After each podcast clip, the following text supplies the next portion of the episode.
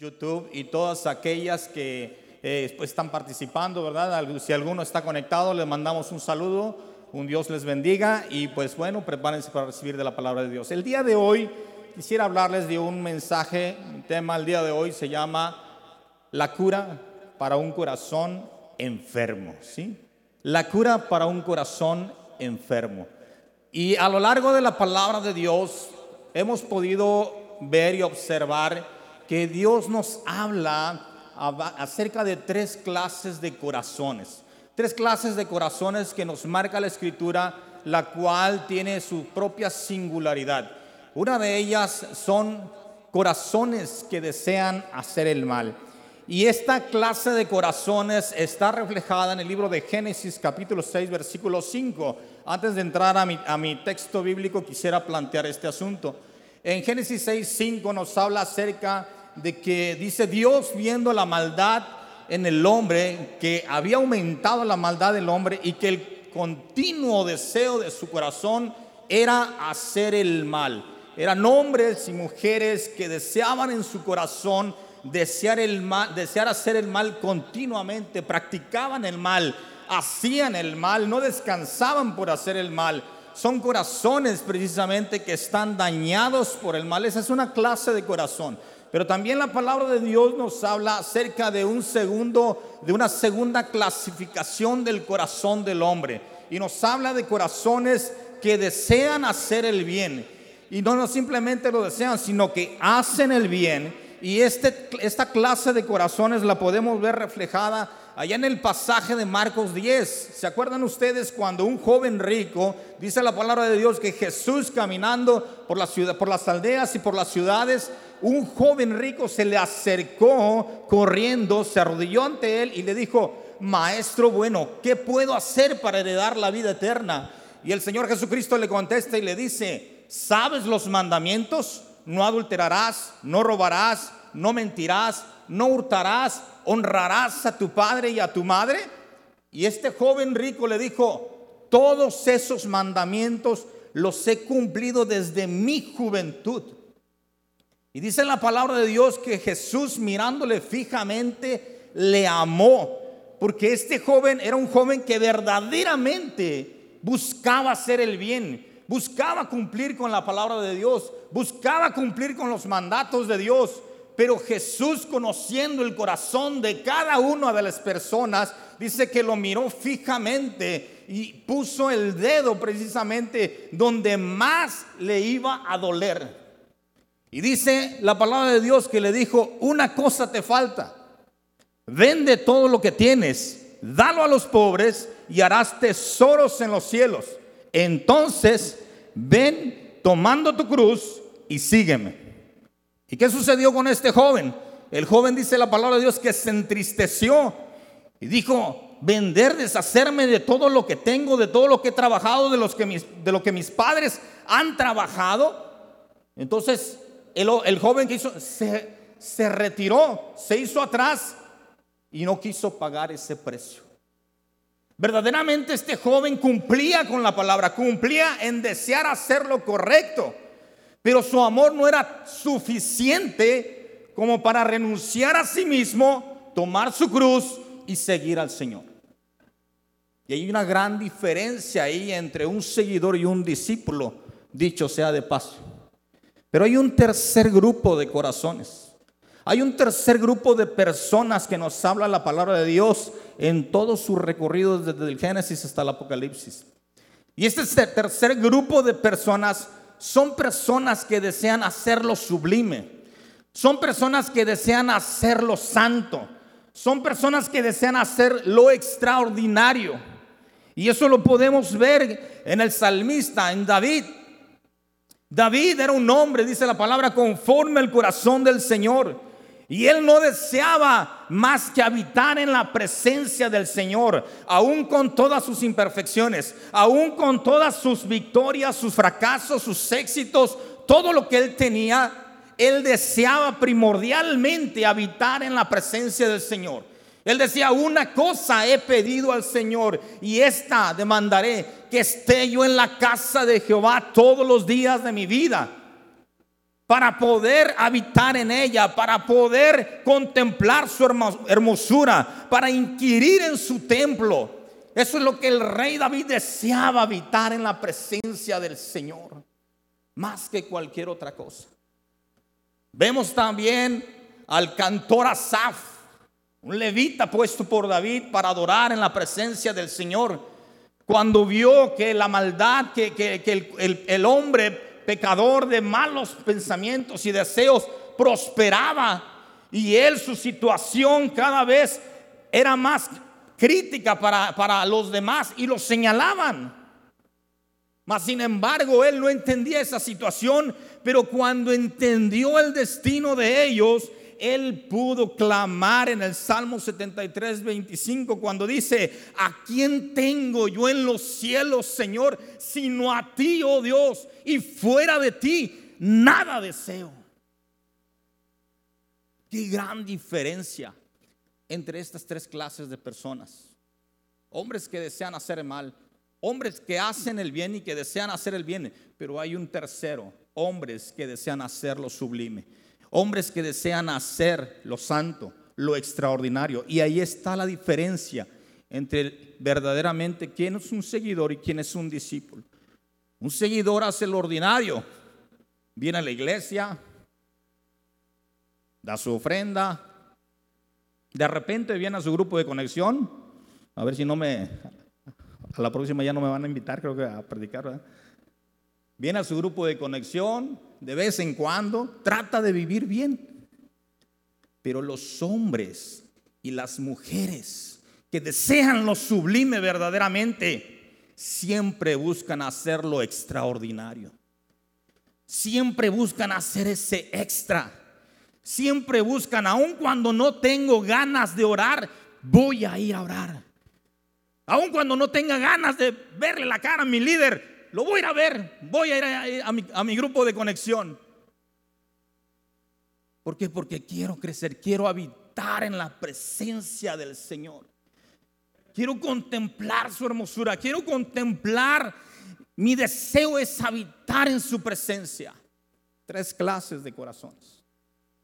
Pero el día de hoy vamos a dejar estos dos últimos por la paz.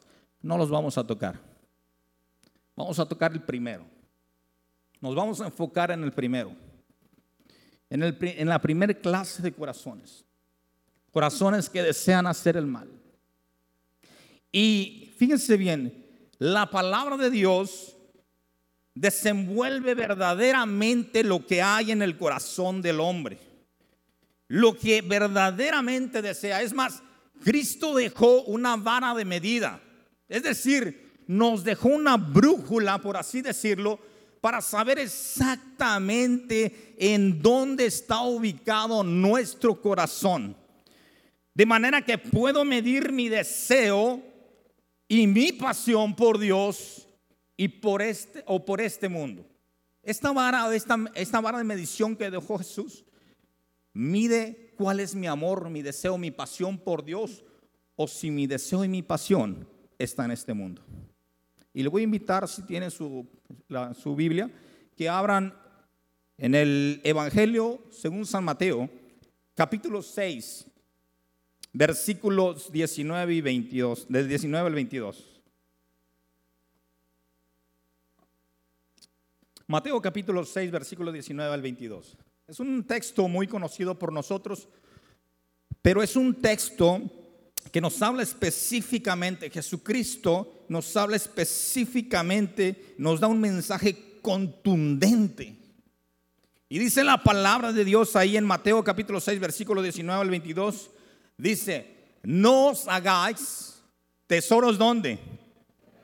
En la tierra, donde la polilla y el orín corrompen, donde los ladrones y donde los ladrones minan y hurtan sino que haced tesoros, dice, ¿en dónde?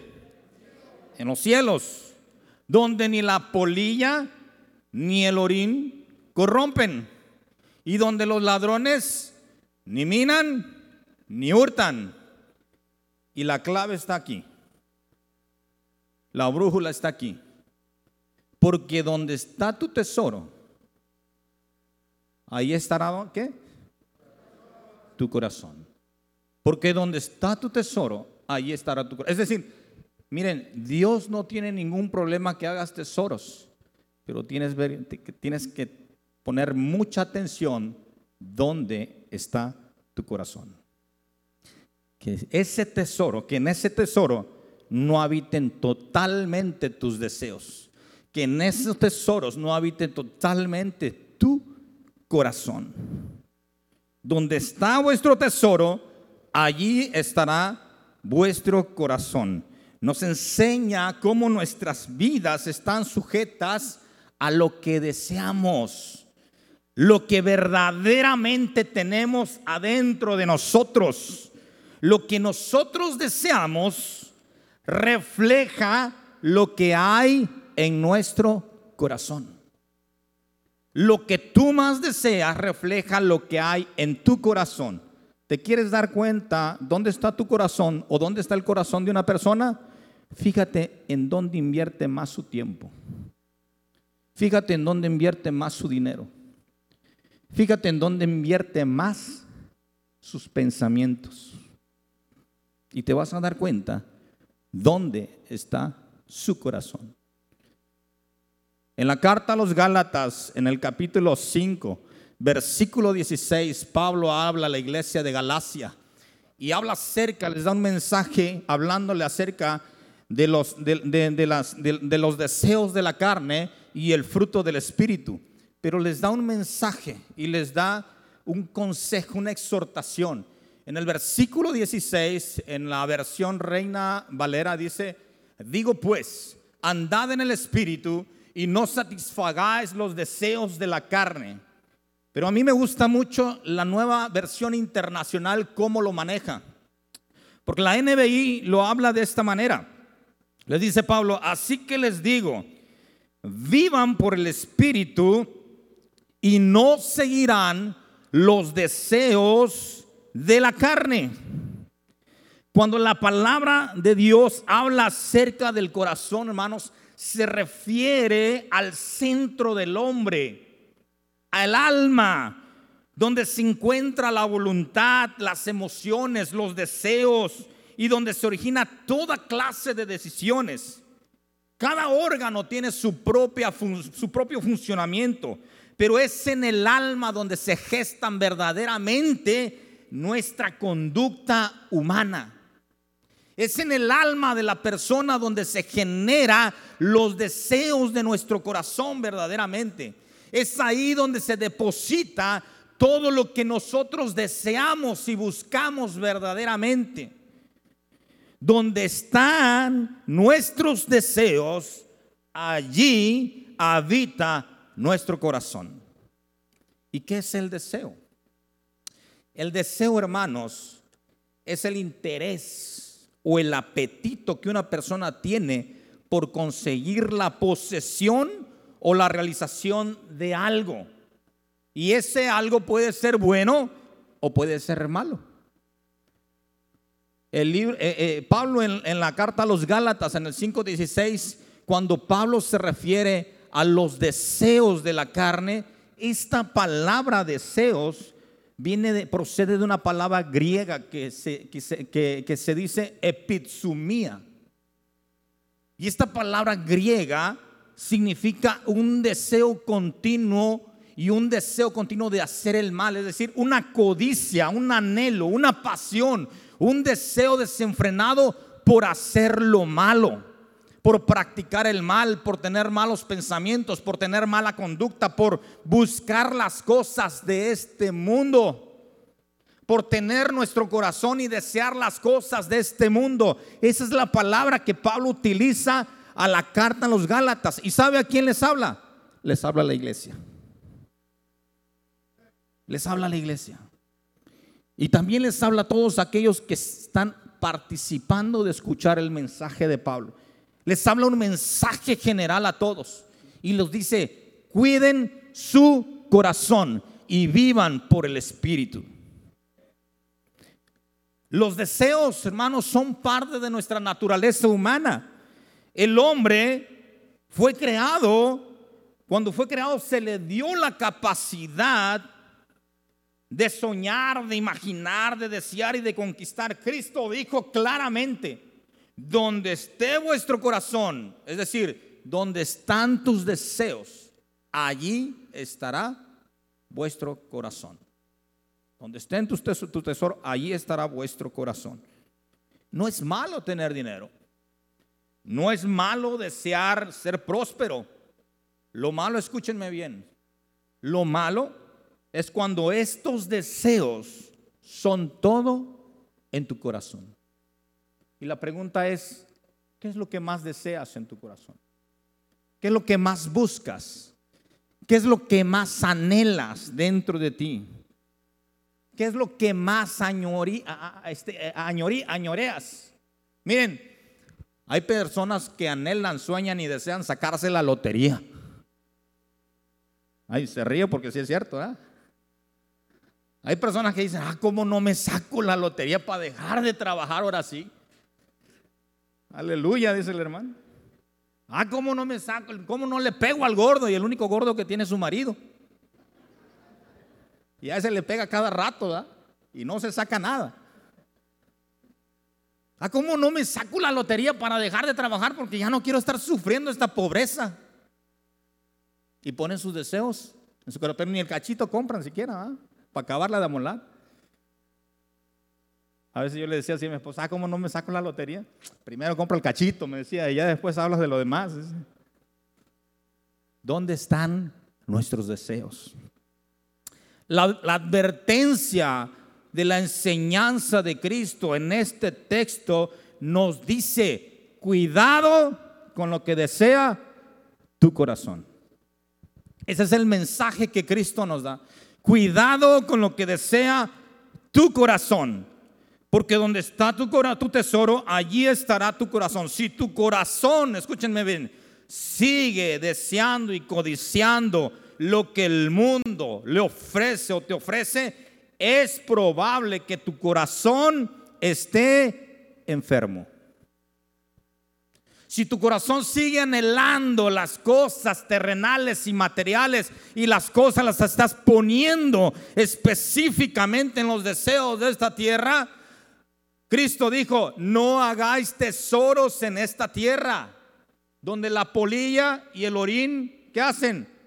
Corrompen. ¿Qué es, qué es la polilla? La polilla es un animalito chiquitito, ¿sí?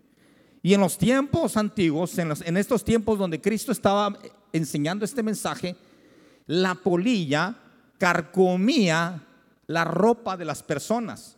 Y la ropa de, las personas era muy valiosa porque no había suficiente. El día de hoy te vas a la, boutique y las mujeres se, vuelven locas, las mujeres en la boutique. No saben ni de cuál elegir. Y todavía dicen, no tengo que ponerme. Y abren el closet y se van hasta el fondo, ¿verdad? Y nosotros nomás un pedacito chiquitito. No, en esos tiempos no había, no había tanto que ponerse. Y el Señor les dijo, no hagáis tesoros en la tierra, en la tierra donde la polilla y el orín corrompen. Es decir, la persona que desea las posesiones terrenales, los deseos terrenales, tarde que temprano esta polilla mina su corazón.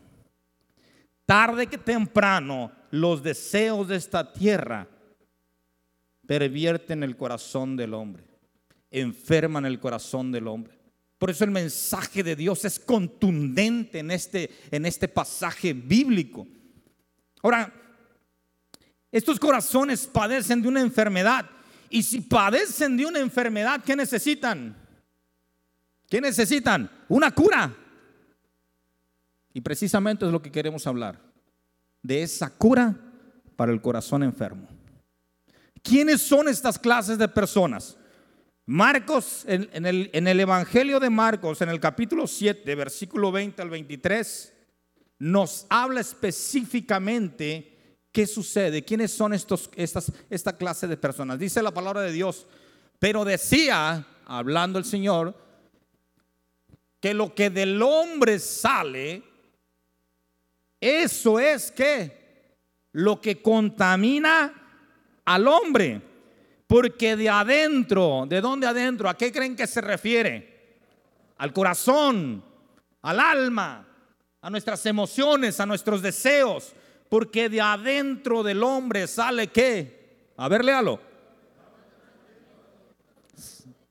Porque de adentro del corazón de los hombres salen los malos pensamientos. No voy a preguntar aquí cuántos han tenido malos pensamientos, porque si el Señor hiciera una, tomaron a rayos X de nuestros pensamientos, quién sabe cómo salieran, ¿verdad? Qué bueno que nosotros no podemos ver nuestros pensamientos ni leer nuestros pensamientos y solamente el Señor lo puede hacer. Por eso precisamente Dios conoce verdaderamente tu corazón y verdaderamente sabe si tu adoración es correcta delante de Él.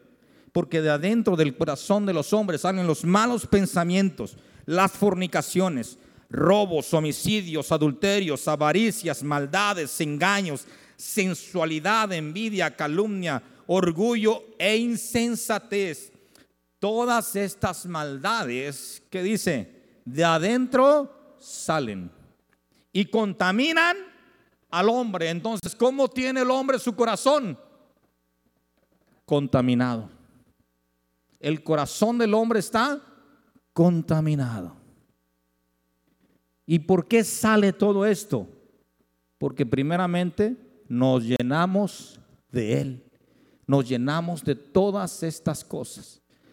El salmista reconocía y decía, porque en maldad he sido formado y en pecado me concibió mi madre. Traemos una genética, hermanos, de hacer lo malo. ¿Qué quiero decir con esto? Que no nos, no, no nos enseñan a hacer el bien.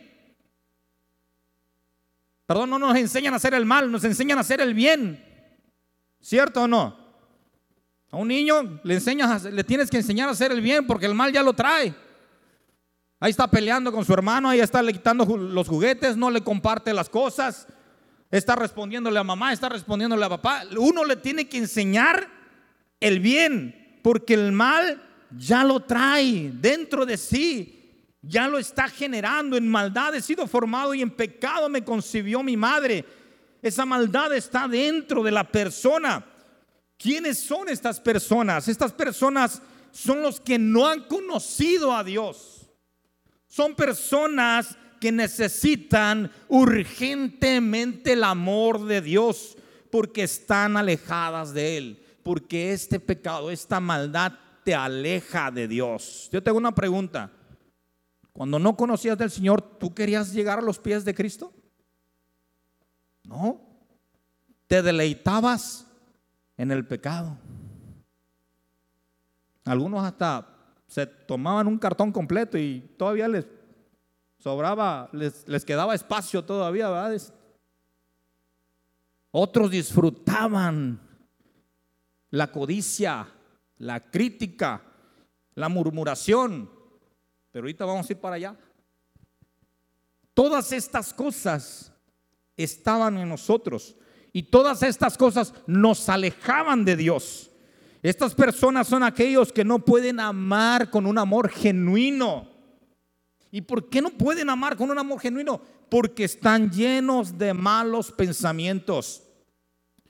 Porque creen que todo el mundo los va a traicionar. Yo no puedo amar porque a mí me dañaron también.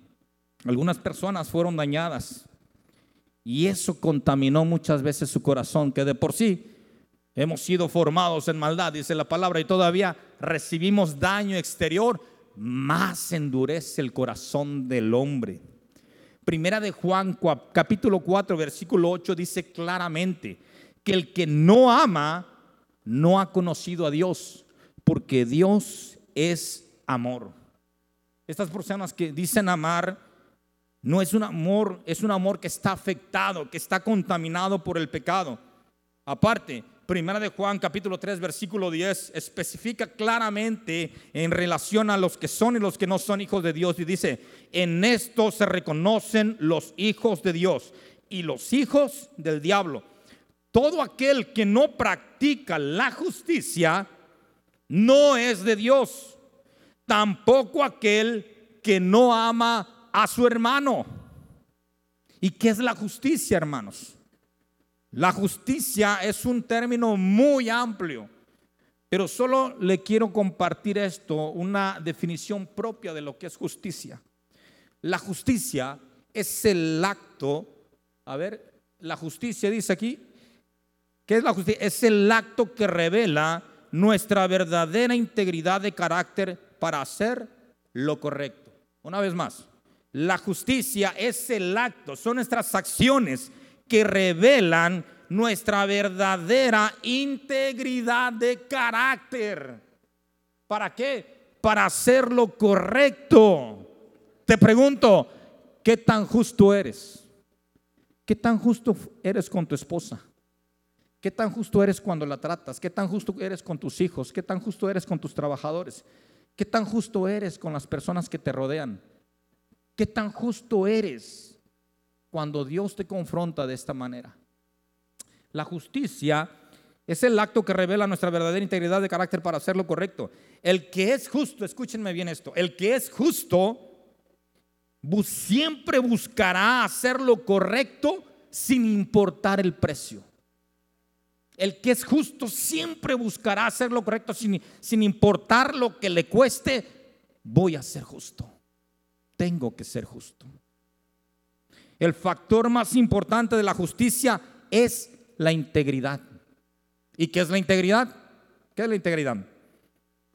La integridad no es ser perfecto, sino la práctica de la rectitud moral provocada por el arrepentimiento, el perdón y el conocimiento de la verdad. ¿Qué es este concepto? Esto es la integridad. Cuando uno es íntegro, cuando uno practica las verdades morales de la palabra, se arrepiente y conoce la verdad y camina en dirección a Dios. Eso es la integridad. Tú puedes tener varios años en venir a la iglesia. Tú puedes tener varios años de congregarte, pero todavía no haber conocido a Dios. Escuchen bien esto. Porque tus obras reflejan los deseos de tu corazón. Yo me he encontrado personas que no tienen un año, tienen 20 años de ser cristianos. O personas que van constante, frecuentemente a la iglesia, pero sus obras reflejan lo contrario. La forma en que ellos viven reflejan lo contrario. ¿Quiénes son estas personas? Son personas y son corazones que están en guerra en todo tiempo. En todo tiempo tienen guerra en su corazón. Se quejan en todo tiempo, en todo momento, no están contentas con nada, siempre están de malas, están inconformes con la vida, reclaman por todos, son influenciados fácilmente por el mal, por las malas amistades y sus mejores amigos son aquellos que incrementan sus malos deseos. ¿Quieres saber cómo es una persona? Fíjate con quién se junta más. ¿Quieres saber cómo una persona? Fíjate en su círculo de amistades. Ahora, más adentro todavía, ¿quieres conocer el corazón de una persona? Escúchame bien esto. ¿Quieres conocer verdaderamente el corazón de una persona? Dile no a algo que te pida. Dile no a algo que te pida. Muchas veces brincan hasta acá. Oye, ¿me puedes, ¿me puedes prestar tanto? No tengo. No, pero ¿cómo? Si tú eres mi mejor amigo, que esto, que el otro, que aquí, que allá, que... Y hasta acá brincan, ¿sí o no? Oye, que quiero hacer esto. ¿Cómo lo ves? No lo hagas. Pero ¿cómo? Si tú eres mi amigo, no me entiendes. ¿Quieres conocer el corazón de una persona? Dile no a algo que te pida y te vas a dar cuenta que trae dentro de su corazón. Esta clase de personas siempre quieren regresar a un estado de comodidad. Escuchen bien esto, a un estado de comodidad. Aún cuando esto lo regrese a su esclavitud. Y todo por estar cegados por la maldad de su corazón. Ejemplo claro. En el libro de números, capítulo 11, versículo de 3 al 5, proyectemelo por favor, números 11, del 3 al 5. Fíjese, dice, la palabra de Dios.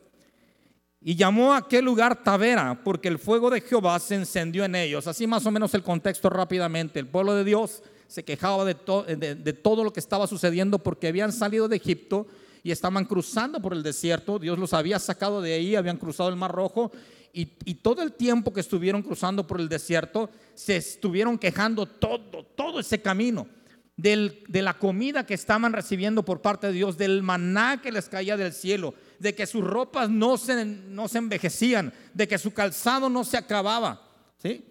de que Dios los vestía, los calzaba, los alimentaba, los protegía del, del sol, los protegía del frío por la noche, aún con todo y eso, ellos se quejaban. Y Dios, airado en esa, en esa, por esa situación, se enciende su justicia y empieza a quemar por el lado sur del campamento. Y cuando todos ven que están, se está incendiando, corren a Moisés porque ni siquiera corren a Dios. Corrieron a Moisés y le dijeron, Moisés, intercede por nosotros. Y Moisés intercede por ellos y Dios detiene su, su furor y detiene el fuego. Y dice que y entonces en este, recaemos en este texto y dice, llamó a aquel lugar Tavera porque el fuego de Jehová se encendió sobre ellos.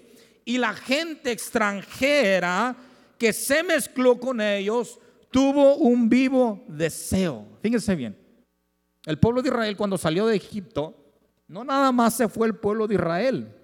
En ellos, Egipto era como Nueva York, por así decirlo. Entraba de todo allí. Entraban los israelitas, entraban los amonitas, entraban los beduinos, entraban de todo había en esa región. Cuando Dios saca al pueblo de Israel, cuando Dios libera la esclavitud del pueblo de Israel, no nada más liberó a los de Israel, también se fueron los colados ahí. También se fueron todos aquellos que estaban en esclavitud. Y todos ellos, dice la palabra de Dios, y la gente extranjera que se mezcló con ellos tuvo un vivo deseo. Advertencia. Fíjate con quién te estás juntando.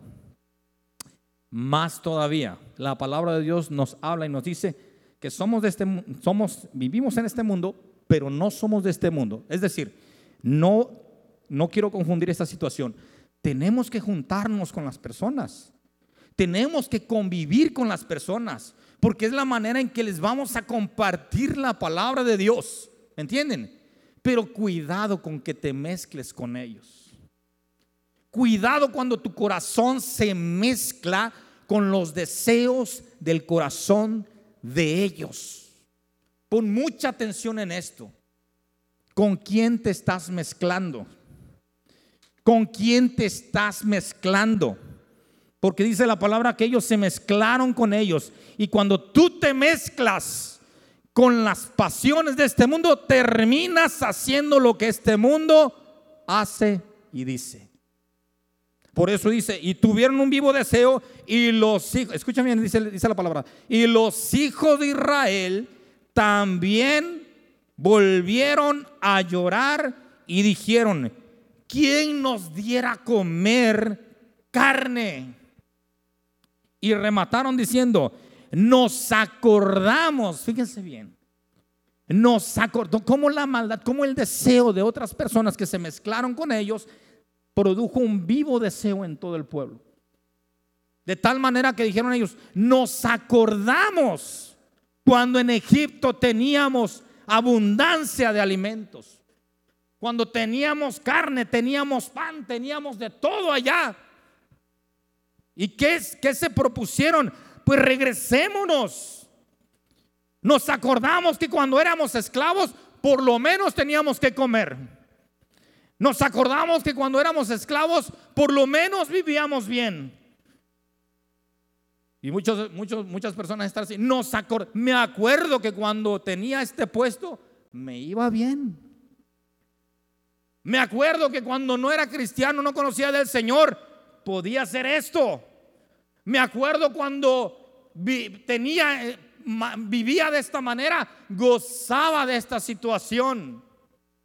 Y traemos a nuestros recuerdos lo que éramos antes y muchas veces lo anhelamos. Tú estás ya del otro lado. Tu corazón ya no debe estar anhelando ni deseando regresar a ese lugar.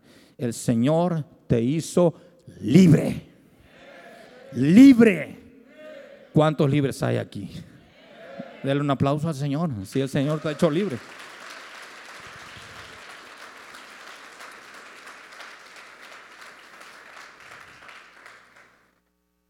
Fíjese bien, esta gente recordaba y quería regresar a un estado de comodidad, aun cuando ese estado de comodidad lo regresaba a su esclavitud, a su cautiverio. Y a una parte, dice la palabra de Dios, nos acordamos del pescado que comíamos en Egipto, de balde, de los pepinos, los melones, los puerros, las cebollas y los ajos. O sea, tenían menú completo. ¿verdad?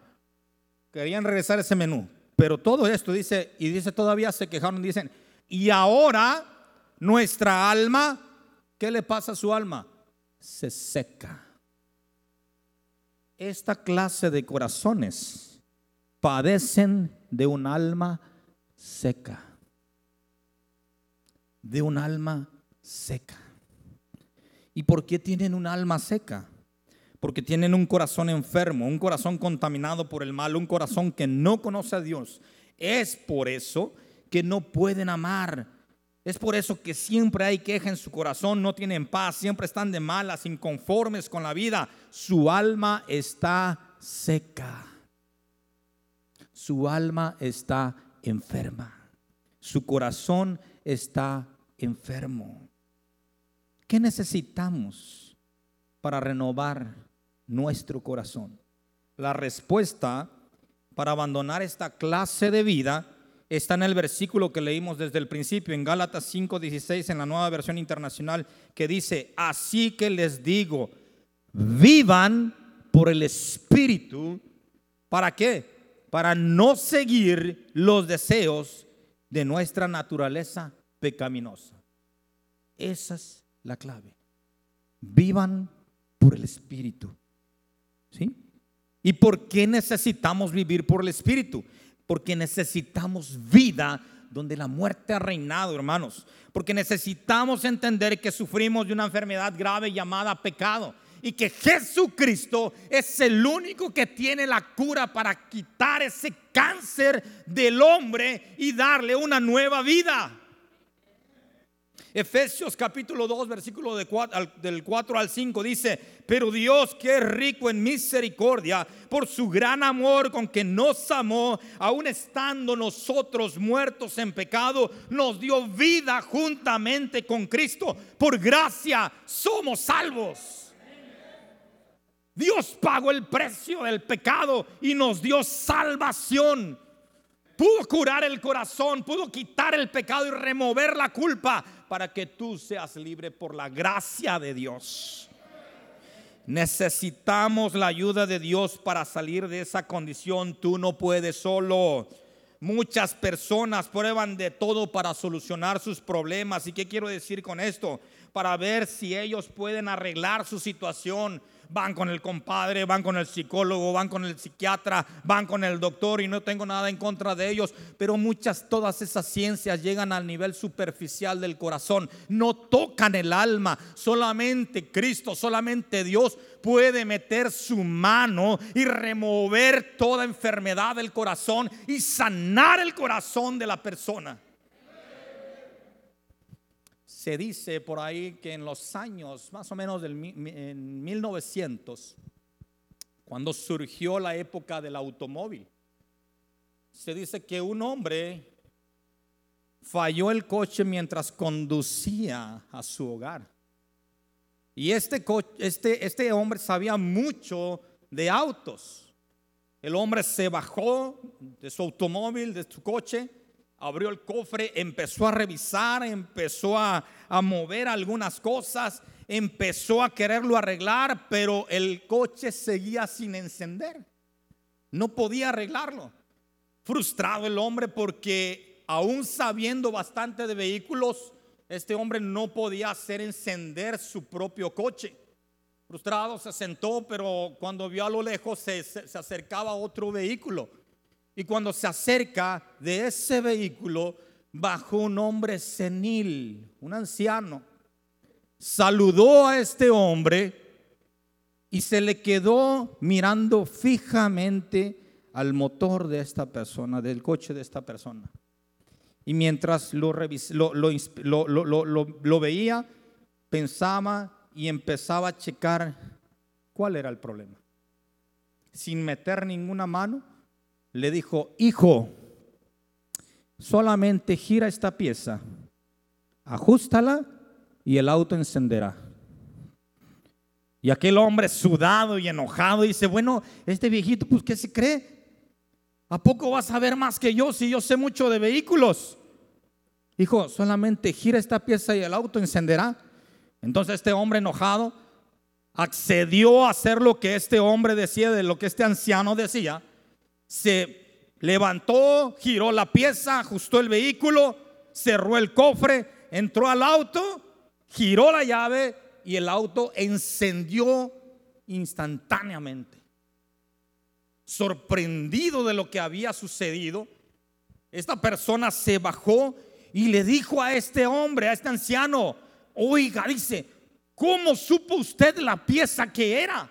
Si yo siendo mecánico experimentado no pude encontrar el problema, ¿quién es usted? A lo que el anciano le, contestó y le dijo, mi nombre es Henry Ford. Yo creé este vehículo y conozco cada pieza de su motor. No todo en la vida lo vamos a arreglar con nuestras propias fuerzas, con nuestro propio conocimiento, con nuestra propia inteligencia. Necesitamos la ayuda de Dios nuestro Creador. El Dios que te creó conoce cada pieza de tu corazón, cada parte de tu vida. Y Dios está en este lugar y te dice, te extiende su mano y te dice, yo te ayudo. Porque Dios conoce tu corazón. Dele un aplauso al Señor si se lo va a dar, déselo bien.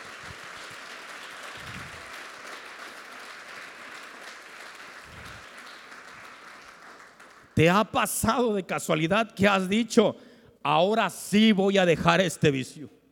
Ahora sí voy a dejar de insultar a las personas. Ahora sí voy a tratar bien a mi esposa. Ahora sí voy a tratar bien a mis hijos. Ahora sí voy a hacer esto. Ahora sí voy a lograrlo. Mira, lo único que yo te puedo decir, mientras tú no te rindas al Señor, tus deseos seguirán dominando tu corazón.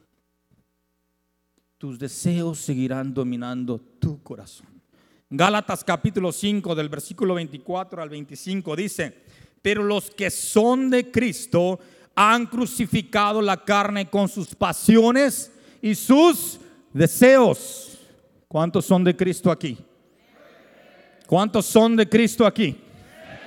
¿Y si han crucificado sus pasiones y sus deseos? O todavía andan ahí tambaleándole, se les desclava una mano y se les desclava la otra. Y se bajan como el Iron Man, Cuando se bajó del traje. Se salen de la santidad y ahora tengo chance aquí No, me, me soltaron el pulpito, pues voy a aprovechar, ¿verdad?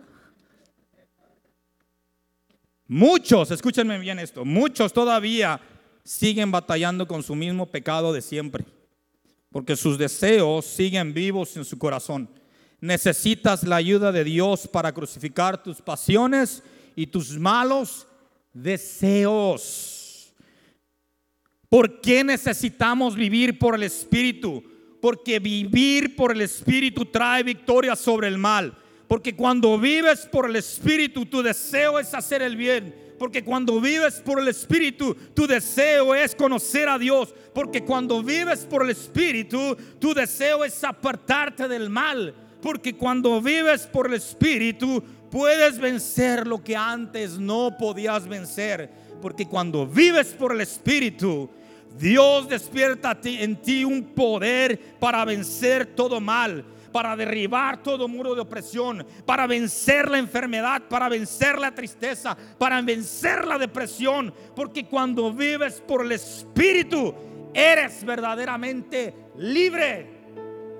Por eso dice la palabra de Dios en, en Hechos 1.8 y recibiréis poder cuando haya venido sobre vosotros el Espíritu Santo. Vivir por el Espíritu te da el poder de ser libre. Vayámonos a la recta final. Concluyamos. Te voy a pedir a los de la alabanza. Ah, ya estás aquí, muchachos. Avísame, pues. Nomás de repente se me para un lado y ¿Cómo puedo vivir en el Espíritu? ¿De qué manera puedo vivir en el Espíritu? Primero, para que tú puedas vivir en el Espíritu, tienes que conocer verdaderamente a Dios revelado en la persona de Cristo. Tienes que acercarte a Jesús. Miren, Felipe, uno de los discípulos del Señor, compartió con él su vida. Y en un momento Felipe le dice, Señor, muéstranos al Padre. Danos una seña de Él. Muéstranos nada más tantito. Y con eso tenemos. Andaba hablando por todos los demás. Pero el que tenía duda era Él.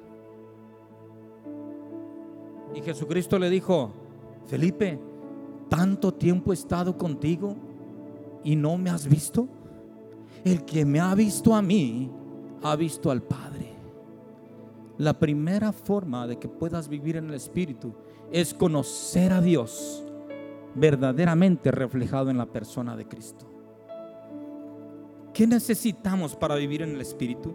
Necesitamos apartarnos del mal. Segundo de Timoteo capítulo 2 versículo 19, un texto muy conocido por nosotros, dice, apártese del mal todo aquel que invoca el nombre de Jesucristo. ¿Cómo podemos vivir en el Espíritu? Apártate de prácticas, de adicciones, de malos hábitos, de malas amistades, de malos deseos.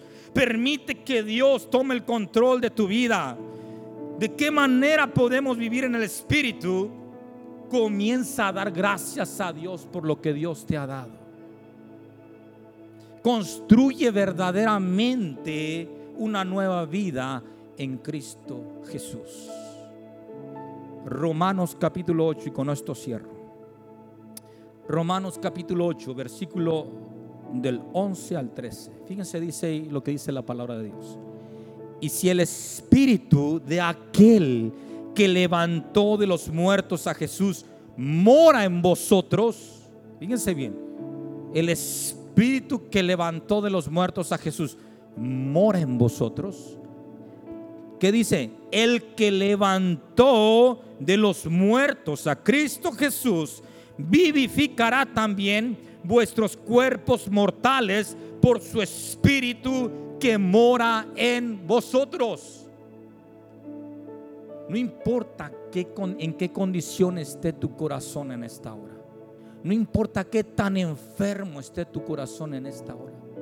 El espíritu que levantó de los muertos a Cristo este mismo puede levantar tu vida y darte, resucitarte, revivirte en Cristo Jesús. Dice, así que hermanos, deudores somos, no a la carne, para que vivamos conforme a la carne.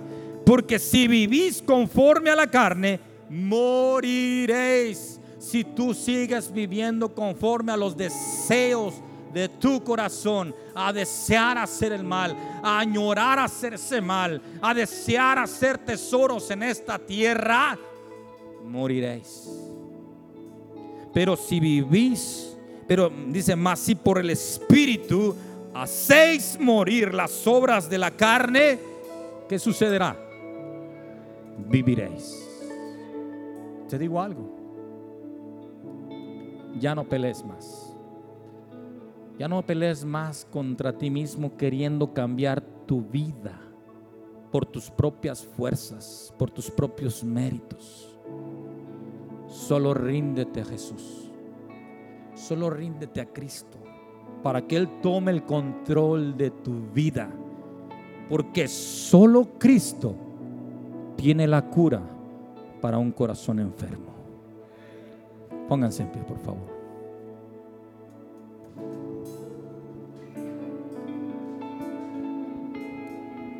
Padre, en esta hora, Señor, estamos delante de tu presencia y levantamos nuestras manos. Levanta tus manos ahí donde estás. Señor, tú que conoces nuestros corazones, tú que conoces nuestra vida, tú que sabes lo que hay dentro de nosotros, Señor, y con lo que estamos, Señor, peleando, con lo que estamos, Señor, batallando. Tú conoces los deseos de nuestros corazones, Señor. Tú conoces lo íntimo de nuestras vidas. Tú sabes, Padre, en qué condición estamos, Señor. Y el día de hoy, Dios, nos acercamos, Padre, ante tu presencia y queremos decirte que restaures nuestra vida, que restaure nuestro corazón, que nos limpies de toda maldad. Padre, dice tu palabra que el deseo del corazón del hombre es continuo hacer el mal, pero los que te hemos conocido, los que nos hemos acercado a tu presencia, hemos podido ser levantados, resucitados con Cristo, Padre, porque Él nos ha traído vida y sanación a nuestro corazón, Señor. El día de hoy nos rendimos delante de ti y traemos nuestros corazones ante tu presencia, Padre, para que tu medicina, para que tú, Jesucristo, cures nuestros corazones, Señor. Oh Dios, gracias. Gracias, Señor. Adórale al Señor. Vamos a cantar un canto. Gracias. Levanta tus manos y adora al Señor con todo tu corazón. Una cosa pediré, me quiero quedar en este lugar. Levanta tus manos y dile al Señor, una cosa he deseado, una cosa deseo, Señor. Solo una cosa